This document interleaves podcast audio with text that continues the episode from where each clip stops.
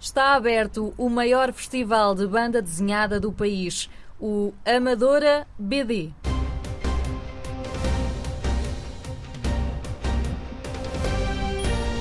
Reportagem.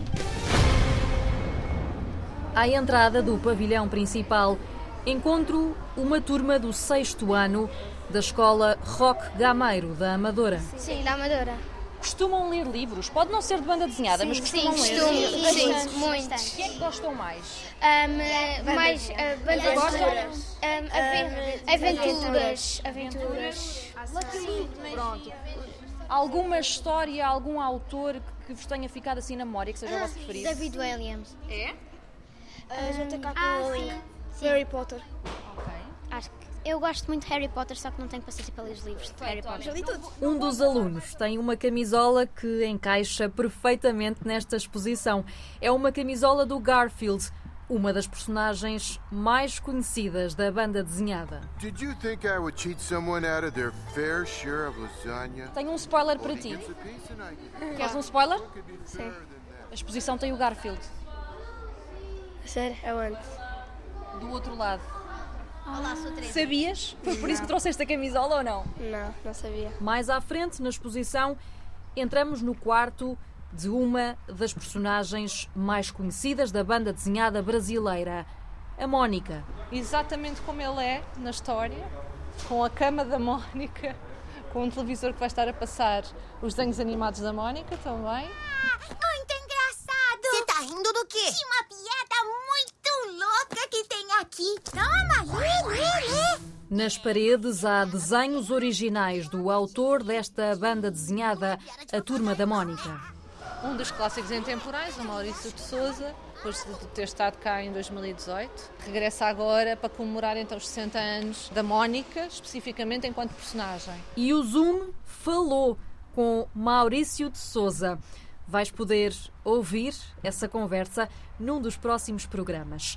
Antes, encontramos o tão desejado Garfield. A cenógrafa desta exposição decidiu recriar a cozinha e o pátio do Garfield. Conseguimos ter cá os originais do Jim Davis, que é um inédito. Chamo-me Teresa. Tchau. Camila. Guilherme Godinho. Tchau. Inês Aguiar. No Amadora BD há mais de 10 exposições para veres. Em todas elas, os desenhos ganham vida, com luzes, sons e cenários diferentes, explica Catarina Valente, a diretora do Amadora BD. que é resultado também deste diálogo, não é? Entre o artista plástico, cenógrafo, que interpretou a obra deste autor, e o próprio autor que apresenta o seu trabalho a título original. Bernardo Maier é o autor português que está na primeira sala da exposição. O Santiago, um dos alunos que falaram com o Zoom, gostou particularmente desta parte. E o que é que se vê? Estamos na rádio, portanto é como se estivesse a contar por telefone a um amigo. É um diálogo. Eu vejo um diálogo com pessoas a falarem. Depois. eh, O primeiro ao- balão diz: O que é que estás a comer? Não é? Sim. Ao que parece, eles estão numa festa ou um baile eh, e estão-se a divertir eh, com mais amigos. Porquê é que achaste graça? Porque eh, é engraçado a criatividade das pessoas a criarem diálogos entre outros. Olha, a tua professora disse-me também que costumas ler banda desenhada. Sim. Como é que começaste a gostar? O que é que lês? Os meus pais compravam muitos livros e eu já tinha visto muitos. eh, e também numa Mateaba há uma biblioteca cheia de livros de banda desenhada. Então, às vezes, em vez de estar agarrado ao telemóvel, eh, eu apanho uns livros e começo a E ver. passas o tempo. Tens algum livro, algum autor, alguma história de que gostes É. particularmente? Que tenha ficado na memória?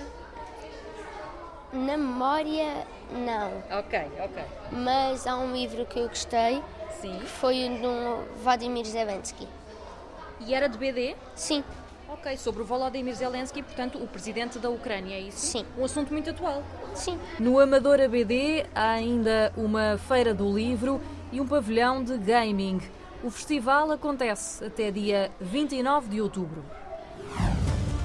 O Zigzoom está disponível na aplicação Zigzag Play e no site da tua rádio Zigzag.